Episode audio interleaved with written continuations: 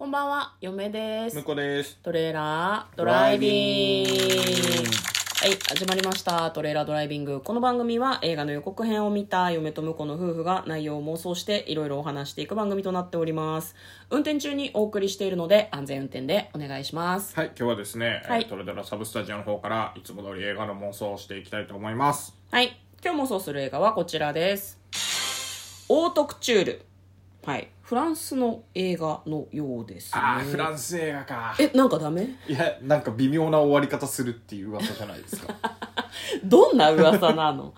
2022年3月25日公開100分の映画となっております。まずは予告編を復習してそこから内容を妄想していきたいと思います。舞台はパリモンテーニュ通り、まあ、あのディオールとかね有名なメゾンがたくさんあるところで、まあ、その世界最高峰メゾンに引退間近のおはりこ、まあ、あれですよね。その実際ショーに出るようなお洋服を縫う人たち技術職の人たちがいるんだけど、まあ、そこに引退間近の女性が一人いるんですね。なんか地下鉄かどこかでバッグを盗まれるんですよ、はいはいはい。女の子にね、でその子にその子を捕まえるのか居場所を突き止めるのか分かんないけどその子に神様が見てるよ返してきなっていうふうに言うんですがなんかその子が実はすごいこう類まれなこうおはり子としての才能を持ってるんですね。多分手先が器用だからスリが得意なんだと思うのね、うん逆に。だからなんかこうひょんなことからその子の才能に気がつきあの自分の技術引退間近だからね自分の技術をその子に教え込もうとするわけですね。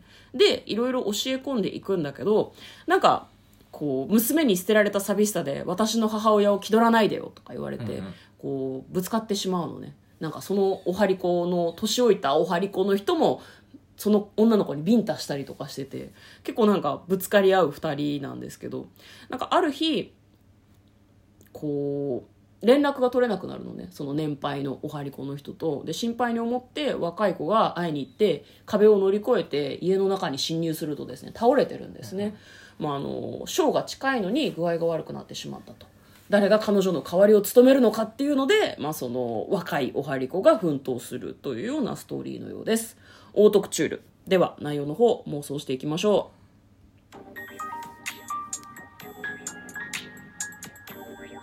トレーラードライビング。うん。はい。なんか実際あれですね。本当にそのオートクチュール。おはりこが作ったものとか、ラフ画とかそういう本物もかなり、えー映画の中に登場してるらしくて、あんまそういうの見る機会ないからね。そういう意味でも面白そうだなというふうに嫁は思いました。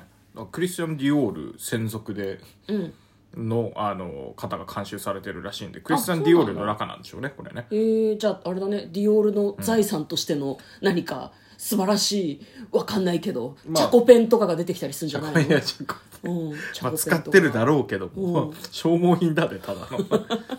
でもなんかオートクチュール作る方はクチュリエールっていうんですかね。えー、なんか言いづらいね。クチュリエー。ル。チュリエかわいいね、うん、マチュピチュみたいな感じ。ああ、そうね。クチュリエールね。なんか日本語だとおはりこって言うけどね。おはりこがクチュリエールってことでいいのかな？そうかな。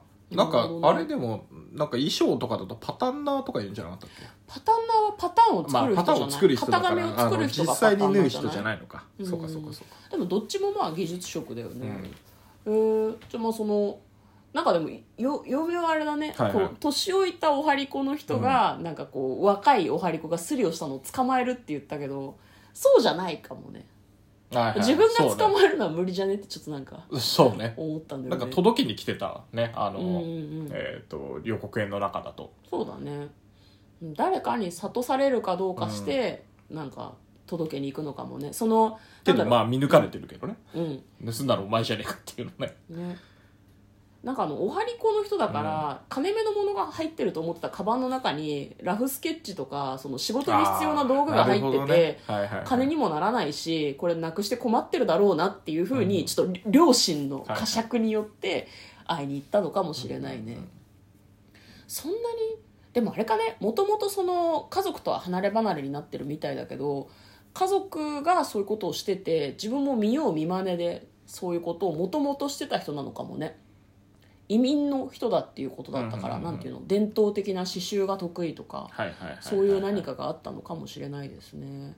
でも最終的にあれだろうねきっと。ショーの成功をその女の子が一人で成し遂げる一人でいやでもどっちかっていうとその年老いたパあのおはりこの方の引退がかかってる、引退かかってるって言うとおかしいけど。優秀の美を飾るみたいな最後の仕事なんだと思うよね、うんうん。うんだからそこで、ね。あの一緒に手伝えるかどうかが重要なんじゃない、あなるほどね。まあいろいろありつつも最後は手伝ってショーを成功してうん。で引退していくっていう、ふんふんふんふんそういう感じかね。ね師匠と弟子みたいな。なんか親子みたいな感じになってるけどなんか師匠と弟子っていう感じだよね多分ね。うん、なんか予告の中ではね、うん。親子って感じだったけどそそっちが近いと思う、うん。向こうが言ってる方がね、うん、だからなんかあの師弟関係っていうのなんかねあの私を超えてみろみたいな シーンがあるとプロレス好きとしてはジュルジュルジュルって感じだけどねなんだ私を超えてみろって。あれだね、この縫い方は私にはできないみたいなシーンがあるいやそんなことねえと思ううの？そんなことねえと思うけどなんかあのその形にしたいさ、うん。あのパターンナーの人が作ってくれるけど、実際は針の仕事でその形になるかどうかが決まるわけじゃないですか、まあそうだね。立体になるわけだからね。うん。っていうのであのそこをねうん。自分まあ多分いろんな服やってるから、うん。師匠は何でも作れると思う。まあそうでしょう。経験もあるしね。でもデザインとかもやってるかもしれないから、うん。こう自分の理想のあのパターンがつかめないとか、ふんふんこう縫い方がわからないみたいな時に彼女がさっとこう。ん。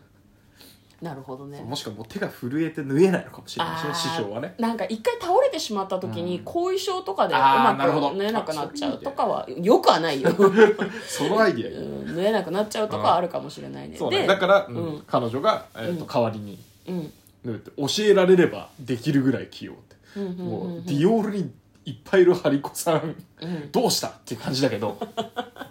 でも最終的にはやっぱみんなの協力があってみたいまあ何なところは人もちろんあると協思うけど、ね、力が必要だからね、うん。うんまあそういうような感じで最終的にはショーを成功させて、あなたが後継者よっていうところでうまく収まるうんうん。みたいな感じかもしれないですね。フランス映画だからもうちょっとなんか微妙な終わり方するんじゃないですか？フランス映画に何の恨みがあるの？